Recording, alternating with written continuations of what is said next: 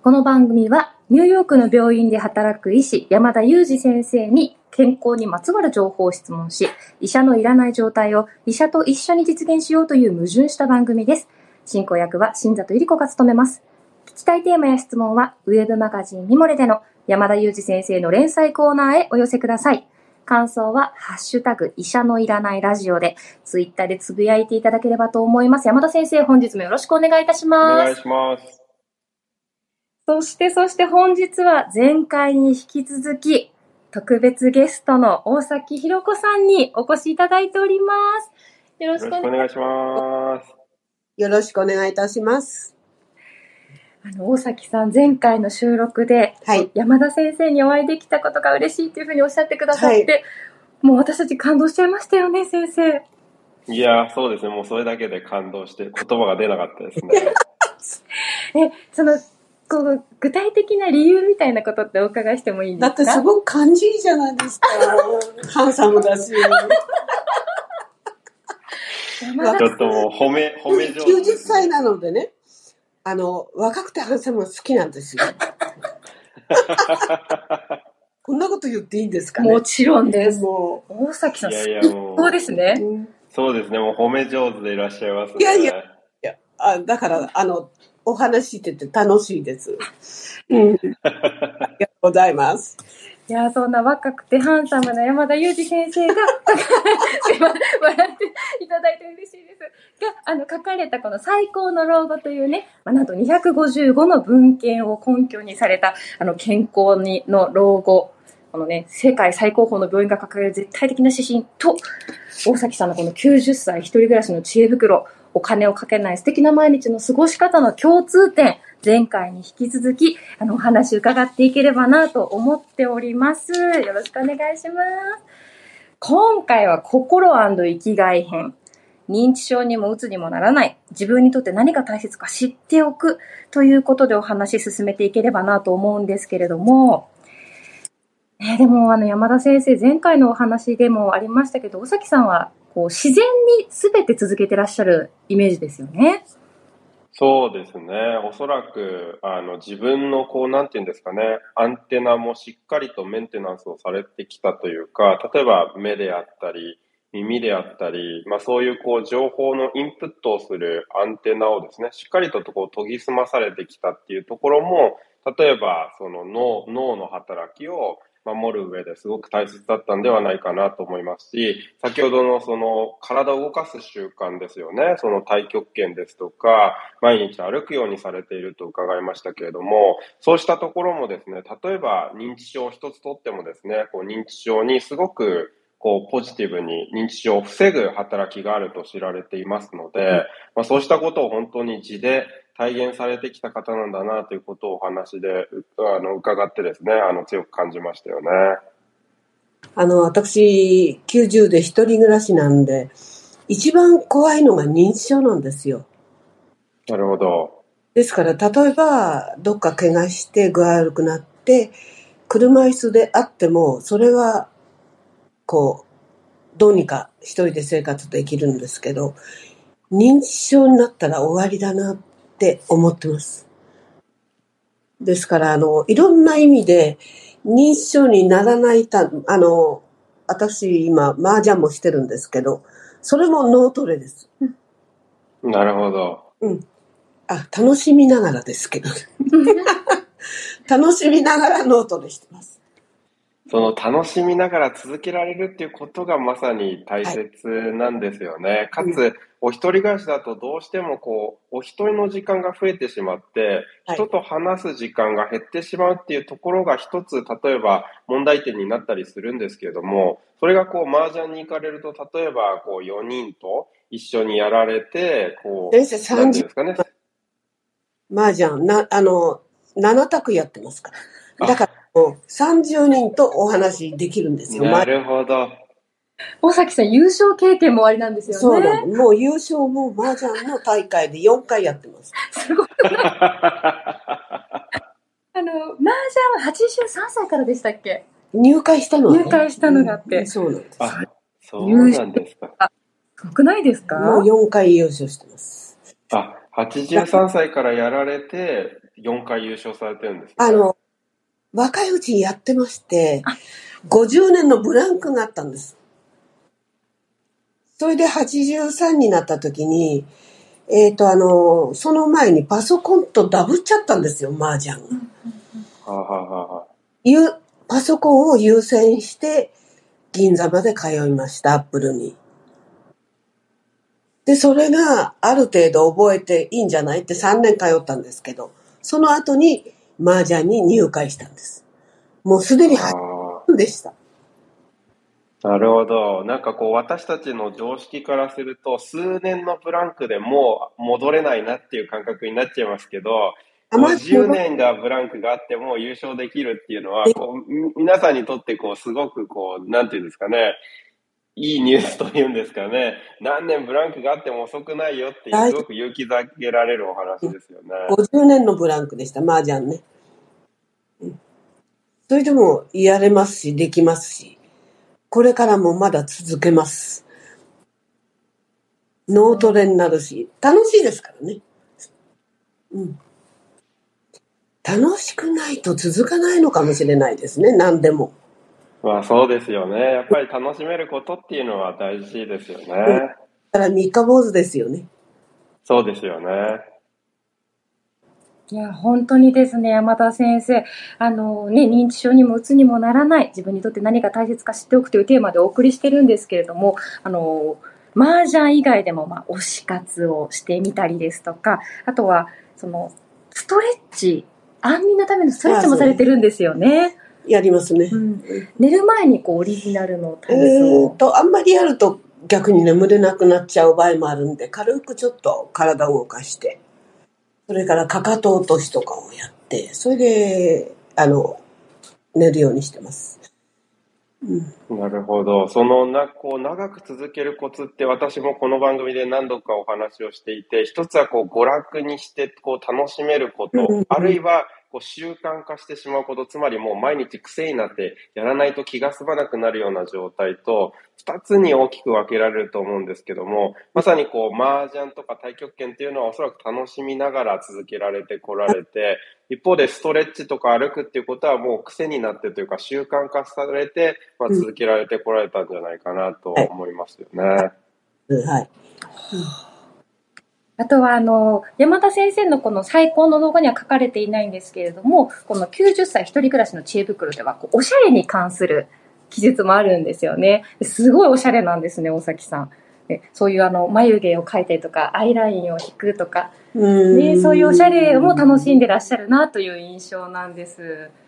毎日ね、お化粧はされるっておっしゃってましたええあの、素顔が美しかったらいいんだけど、やっぱり、年いって汚いのは、あの、マナー違反だと思います。なるほど。うん。だから、ある程度ね、綺麗にしとかないと、悪いですよね、周りの人にね。うーん。まして家にこもってるわけじゃないから、出かけるから人とお話しするわけですからね。あんまり汚いおばあさんだと嫌だと思うんです。だから、ある程度綺麗にしてないと、うん、若い人は近づいてくれない。でも本当今日も大崎さんめちゃくちゃおしゃれですよね。うん、そんなことない。ストライプのジャケットでちょっとお見せできないのが残念なんですけれども、リスナーの方に。すごい爽やかなグレーの、あの、ライトグレーのしあのストライプのジャケットにした白いパンツをお召しなんですけれども、とってもコーディネートバッチリなんですよ。で、ちなみに衣装アドバイザーのお仕事ずっとされてたんですよね。あしてましたね。結婚式場なんですけど、してましたな70歳ぐらいまで、え、そうですね。うん。どう思います ?70 歳ぐらいまでお仕事されてたんですって、山田先生。いやーこのやっぱり、その、すべてのことに共通しますけれど、何かを始めたらそれをこう続けられる力ってやっぱりすごいですよね。多くの人はやっぱり途中で挫折してしまったり、飽きてしまったり、すぐやめてしまったりするんですけれど、それをこう平然と何十年というスパンで続けられるってやっぱり、もうそれだけで本当にこう尊敬ですよね。うん。本当ですよね。本当にすごいですよね。平然と、はい。確かに、普通に三日坊主になっちゃいますもんね、普通は。そうですよね。うん。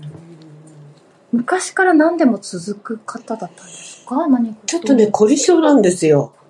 だから、ちょっとあの、自分が楽しかったり、これ合うなと思うと、えっ、と、だいたい3年は続けます。すごいですね。なるほど。一方で、その、いろいろチャレンジされて、いや、これはつまんないなと思ってやめられることもやっぱりあるわけですよね。ありますね。これ、やっぱり私合わないわ、みたいなのね。うん。そう。そういうことは、こう、すっぱりすぐにパッとやめられるんですか？やめちゃいますね。うん。なるほど。あと、例えば、あの、合う、合うんだけど、お金がかかっちゃうとか。ものすごくお金が、あの、私の経済的なもものより、こう、超えちゃうと、それってすごい無理になるから、そうするとストレスになっちゃう。したらスパッとやめる。例えば、な私るほど。もちょっとゴルフも好きでちょっとやってコースに何回か出たんだ。ちょっとね、お金がかかりすぎちゃうんです。私には。まあ、あの、何でもない人もいるでしょうけど、私は経済的に無理だった。そうすると、ピタッとやめます。もうピタッと。ねなるほど。に合うものが絶対にあるはずだと思う、思えるから、うん。やめます。なるほど。まあ選択肢は無数にありますもんね。うんその中から自分に経済的にも、その興味関心的にも合ったものを選べばいいっていうことですもんね。ね、山田先生はね、今お話をね、伺っていると、やっぱり諦める力っていうようなものも大切なんじゃないかなと思いましたが、いかがですか？そうですね。本当に何かを捨てたりとか何かを諦めるっていう力も大切なんですよね。あのー最初、ことちょっとあの、心生きがい編に戻るんですけれども、こう、ウォーキングを始められた頃は膝、膝が痛かったっていうふうな。そうですね。膝に水が溜まったり、抜いたり、なんかいろいろやったんですけど、いつの間にか治っちゃいましたね。先生、そんなことってあるんですか？そうですね。特にその、初めは例えば、周り、膝の関節の周りの筋肉が十分にこう発達していないというか、筋肉が弱っていると、どうしてもこう膝の関節自体に負担がかかってきて、それでこう炎症を起こして水が溜まったりということもあり得るんですけれども、長く続けられることによって、おそらく膝の関節のを周りからサポートする筋肉がしっかりついて、関節の負担をですね、その筋肉たちが減らしてくれることによって、膝への負担が減って、無理なく運動を続けられるようになられたんじゃないかなと想像しますけどね。今はもう全然平気です。もう、本当に継続は力なりってもう本当にその言葉通りですよね。先生、でもね、あの、私、こう、大崎さんお元気ですし、おしゃれですし、お綺麗ですし、でもびっくりしたのが、70代ではご病気もこう経験されたりとかね、その今のお話で膝に水が溜まったりとか、こう、転倒したこともあるっていうところから、もう一度こう、元気に活動されてるっていうのがすごく印象的なんですけれども、70代どんなご病気だったんですか？えっ、と、胃がんの手術してます。ど。なるほど。で普通の方だったら、胃がんになるのは、私毎晩ま晩酌してるんで、お酒のせいかなと思って辞める人がいると思う、多い多いと思うんですけど、私、もう一回お酒飲める体になろうと。これまさに生きがいじゃないですか、山田先生。そうですね。そして全てはポジティブですよ飲めね。、飲みたい。飲めるような体になってみせるっていうのが、私の胃がんになった時の、あれです。治療中に思ったことです。もう一回飲む、飲むぞと。飲めるような体になるぞ。な、な、なりましたからね。どうです？なるほど。いや、でも本当にそれが生きがいになって、その健康へのこう糧になったといいますかね。それが、こう、より健康な活動を続ける、こう、モチベーションっていうんですかね。エネルギーになったんでしょうね。その、お酒をもう一度飲める体になるぞっていう、その強い意志がですね、こう、運動も続けて太極拳もやるぞっていうような、こう、一つ火をつける、あの、糧になったんだろうなと、あの、伺っていて感じましたね。普通70いくつだったら普通お酒やめますよ。確かにそうです。でも先生すごいんですよ、さきさん。それだけじゃなくて、そのお酒を飲もうとこう頑張られた後に、ツイッター始められてますからね。そうですねで、ツイッター先生今、尾崎さん20万人以上のフォロワーがいらっしゃるんですよ。びっくりしてる。すごいんですよね。いつの間にかなんですけど。えきっかけとかお伺いしてもいいですか、えーと、ツイッター始めたきっかけっていうのは、あの、あれです。まず、Mac を始めた時の翌年なんですけど、ただなんとなく登録はしてたんですよ。登録して3日が、3日経った時に、えっ、と、東北大震災。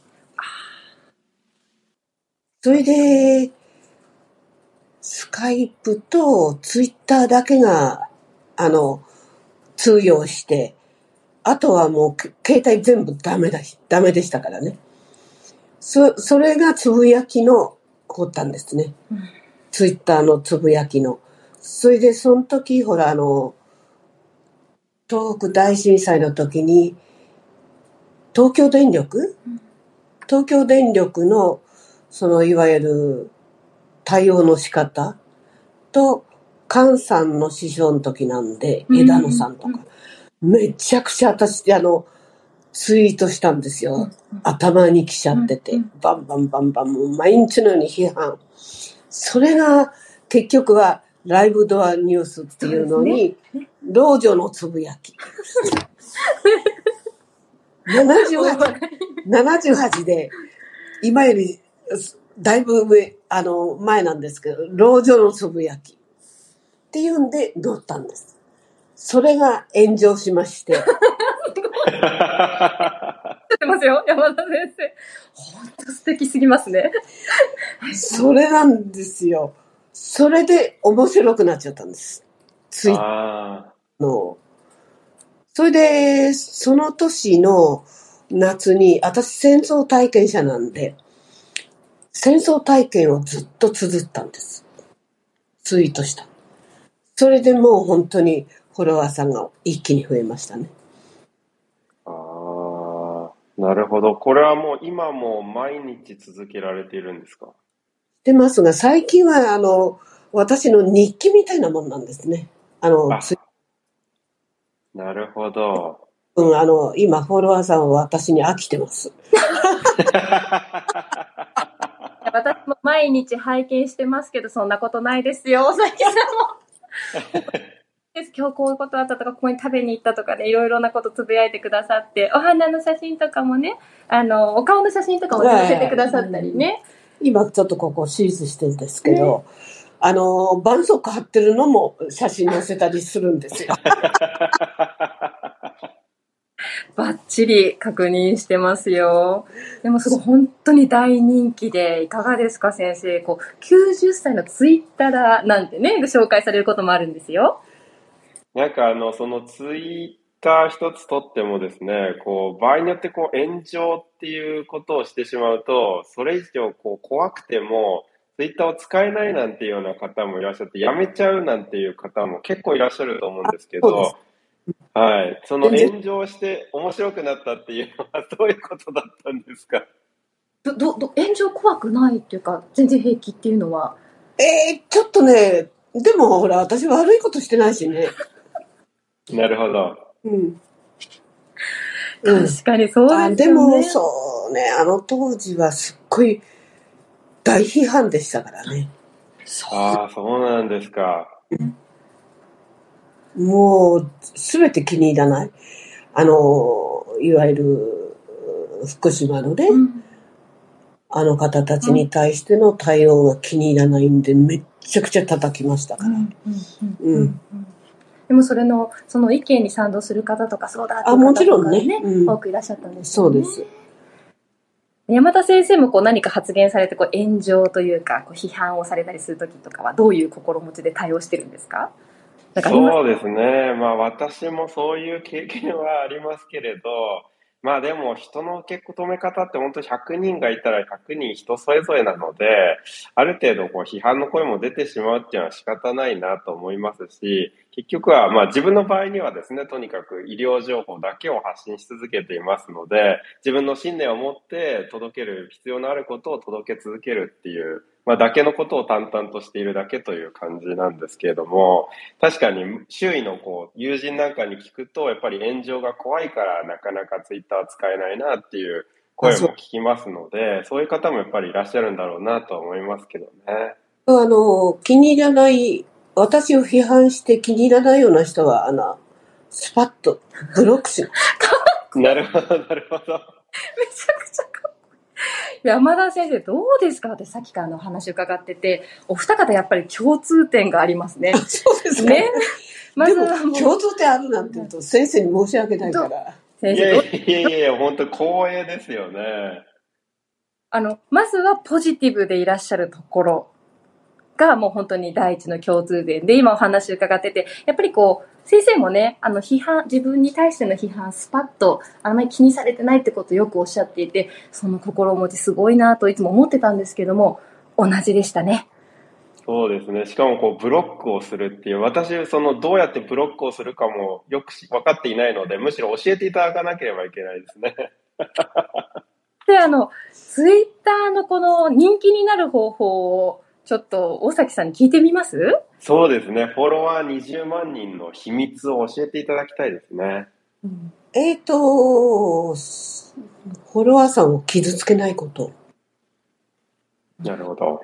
うん、傷つけると、私も傷つかれ、傷つけられるの嫌なので、あの、それから、挨拶をこまめにする。うーん。暇じゃないとできないですよね。いやいやいやいやいや。毎日太極拳も麻雀もあって、歩くこともされていて、本当にスケジュールもこう詰まっていそうですけれども、その合間合間でじゃあツイッターで挨拶をされたりしてるんですね。あ写真撮る、iPhone 持って写真撮るのも、ツイッターに上げるための写真なので、写真撮るのもそうなんです。なるほど。まあ、それもじゃあ、そのツイッターという目的を持ってやられてるわけですね。そううん、いやー、よかったですね、山田先生。じゃあ、傷つけないこと、挨拶をしっかりすることっていうこと、ちょっと、わ私もちょっとや頑張ってやってみようかなと思いました。うんうんそうですよね。それだけだとフォロワーさんって増えないんですよ。なんかあの、こう、え？ってこう、胸に響くようなものをたまにツイートする。難しい。響くようなことを言える自信が。うんまあ、山田先生はね、あの、できるかなと思いまあ、す。できるじゃないですか。うんうんその、いわゆるその、先生の専門的なことをちょっとこういうふうにした方がいい。うん。そう、先生だったらいくらでもできる。フォロワーさんもめちゃくちゃ増えるはず。本当ですか、今、先生、あの、フォロワーさんどれくらいいらっしゃいましたっけ？に私はおそらく大崎さんの10分の1ぐらいですかね。2万人とか2万5千人ぐらいじゃないかなと思うんですけれども。先生のあれ、あアカウント後ほどお教えします。はいはい。あありがとうございます。見てみてくださいね。いや、ちょっと先生、時間が足りないです。もっと聞きたいことがあったんですけれども、残念ながらお時間が近づいてまいりまして。そうですね。でも、これで新雑さんもフォロワー10万人ですね。いやいやいや、私は、私は1000人行けばもう大の字大万歳万々歳ですけど、もう、ね、せっかく今日は大崎さんにいらしていただいたので、本当はもっともっとお話伺いたいんですけれども、山田先生、と今日どうでしたか大崎さんとお話しされて、感想いただけます？いや、もう純粋に楽しかったですし、その、あの、冒頭のお言葉をいただいて嬉しかったですよね。もうそれにつきますよね。本当に幸せです。よかったです。なんかまたお話しする機会があると嬉しいですよね。そうですね。もう、あの、ぜひ、あの、日本に帰国した際には、あの、あの、ぜひですね、お会いできたらなと思います。何先生、次は10月でしたっけ？そうですね。もう10月に伺いたいと思います。元気にいます。こちらにいらっしゃる広報担当の方と私お話ししておきますので。ありがとうございます。で大崎さん、あの、はい今日は本当にためになるお話をありがとうございました。ね、前回は収録の感想もお伺いしたので、今日はあの、聞いてくださるリスナーの方でしたりとか、この後の記事を読んでくださる方に何かメッセージをいただければ嬉しいです。